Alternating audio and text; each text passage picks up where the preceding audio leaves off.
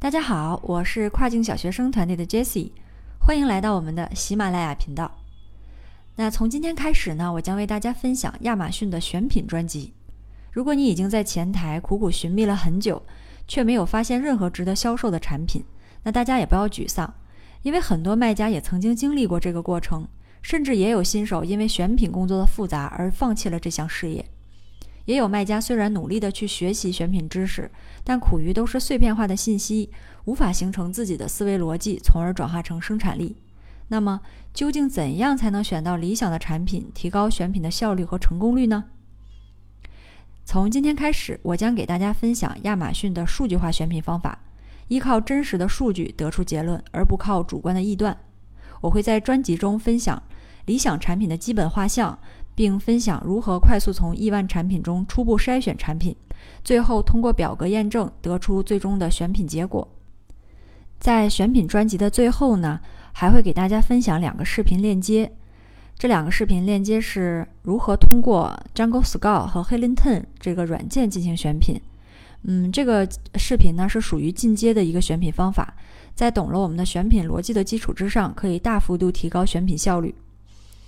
这里鉴于美国站的流量最大，然后选品也最为复杂，我们接下来所说的方法都是以美国站为例，其他站点也都可以套用。好了，那下面呢就进入我们今天的主题：理想产品的基本画像是什么样的？我们对于正在寻找的任何事物都应该清晰了解它的基本样貌特征。那么，我们最终选出来的这款理想的产品，到底它应该长什么样子呢？这里面包含了八个要点。第一是已经出现在亚马逊前台，第二是比较低的运输成本，第三个是合理的售价区间，第四个是合理的利润空间，第五个是高热度低竞争度的产品，第六个是没有品牌垄断和销量垄断，第七个是处于上升的生命周期，第八个是功能比较简单容易清关。那接下来就为大家做一个详细的解释。好了。第一条就是说，这个产品它已经出现在了亚马逊的前台。我经常会接到一些厂家的合作咨询，里面就包含这样一种，他们会非常自信地告诉我，自己的产品市面上还没有见到，十分有发展潜力。一般情况下，这种没有经过市场验证的产品，我是不会接的。我们身在国内，对国外友人的消费习惯和市场情况其实并不熟悉，有时候自己做的市场调研呢，也不一定可靠。不要盲目的相信自己的审美，尽量不要为国外消费者创造需求。我们需要做的是通过合理的差异化去优化产品，而不是颠覆。第二个说的是，嗯，相对来说比较低的运输成本。嗯，这个主要是针对于新手来说，最好是选择那种体积比较小、重量比较轻，然后也不容易在这个运输过程当中损坏的产品。这种产品的运输成本呢，相对来说也比较低。虽然说现在大体积产品的这种竞争程度没有像小体积的那么激烈吧，但是复杂的物流会加大运营难度，经常出现一些断货呀、补货呀，或者是售后的问题，利润就比较难以把控。除非我们有嗯非常优秀的这种物流和供应商资源，对于初级卖家来讲，尽量还是先嗯远观一下，后期再去尝试。第三个说到的是一个合理的。销售价格区间，在一六年、一七年以前，很多中小卖家都在寻找那种售价在十刀以下，然后进价在几块钱人民币的产品。这些产品成本低、销量大，然后利润又高、风险也低，为不少卖家狠狠赚了一笔。但是现在环境变了，我们也不要再扎在这片红的发紫的这个海里面去打捞了。一方面是产品很难找。另一方面是扣除了运营费用以后就没什么利润了。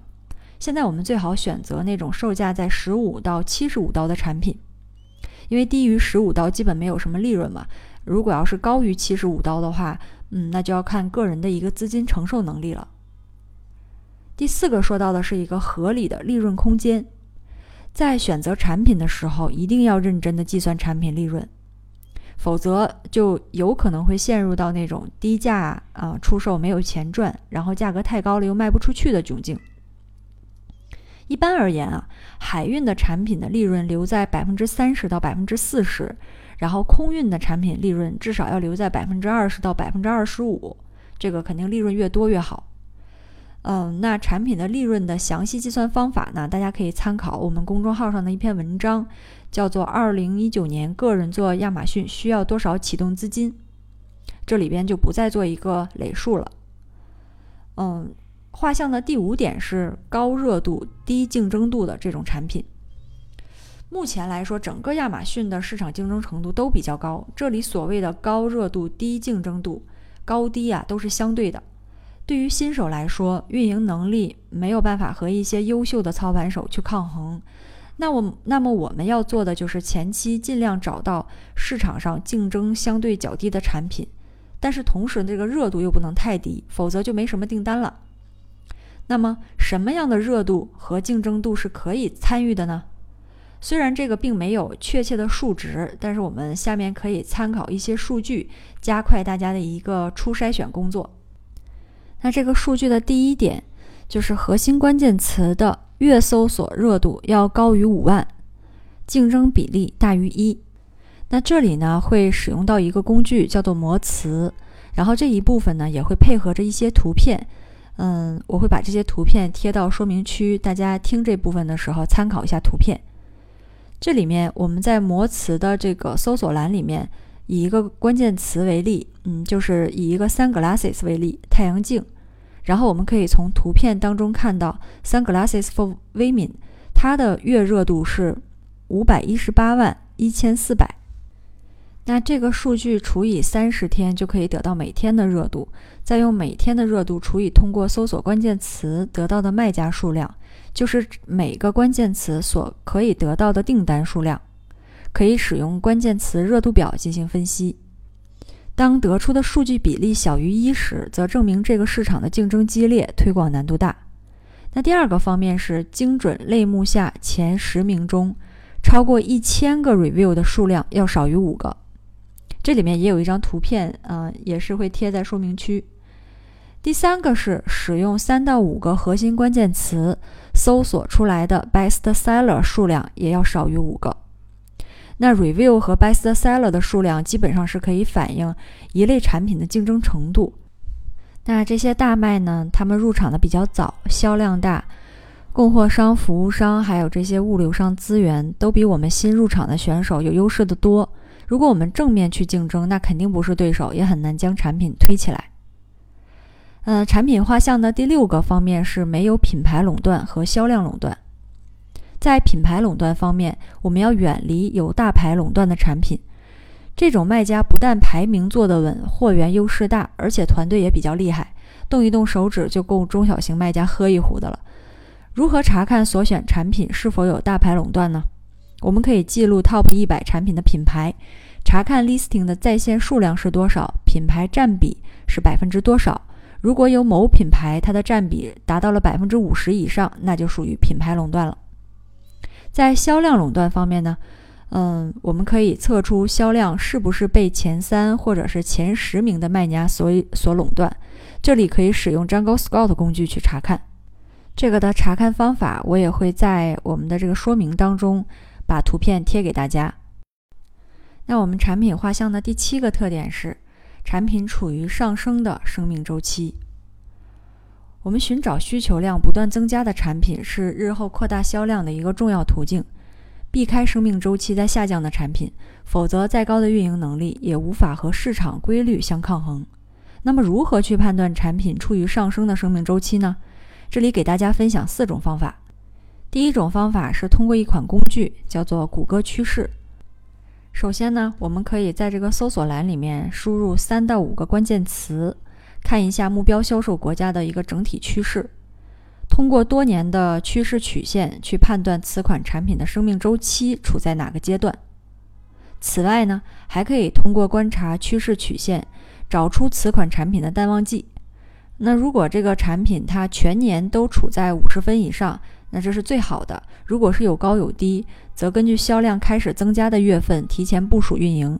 至少要在高销量月份的前一个月就开始订货，这样的话是为了避免等你的货到库了，也到了淡季了。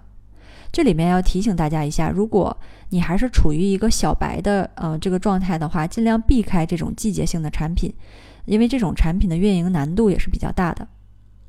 嗯，那第二种方法是可以观察有多少的大牌涌入。产品的生命周期基本上可以分为四个阶段：投入和教育市场阶段、成长阶段、成熟阶段和衰退阶段。显然，如果我们能在成长阶段进入，在成熟阶段的中期退场是最完美的，因为大牌一般会选择在成熟阶段杀入市场，他们并不惧怕竞争。所以，当有大牌大量涌入的时候，这个产品基本上不再处于一个上升阶段了。第三个判断产品生命周期的方法是查看 review 的数量。我们可以去观察前十名的产品 review 数量，如果数量特别多，则证明市场已经很成熟了。第四个方法是查看产品的上线时间。这里呢，我们可以使用 Keepa 插件查看产品已经上线了多长时间。如果已经上线了一年以上，则证明这个产品比较成熟了。如果产品没有特别大的优势，新手呢就尽量不要去尝试了。如果在 Top 一百里面上线三十天以内的新品占比在百分之十以上，则这个类目里面的产品是刚刚热起来的，可以进一步的了解该产品。好，那产品画像的第八个特征是功能简单且易于清关的产品。我们在这里要尽量避开那种功能特别复杂的产品。在大部分思考方式直线条的国家，特别是美国啊，消费者他没有耐心去研究复杂的功能。如如果是这样的话，那如果我们的功能太复杂了，那下场可能就是买家他会放弃使用，并且退货退款。退货率的飙升，一方面会导致大量的经济损失，另一方面也会影响绩效。那对于说避开目标国家难以清关的产品呢，就是要多和货代沟通哪些产品难以清关。例如，对于日本站来说，所有和皮肤相接触还有入口的产品基本都很难清关。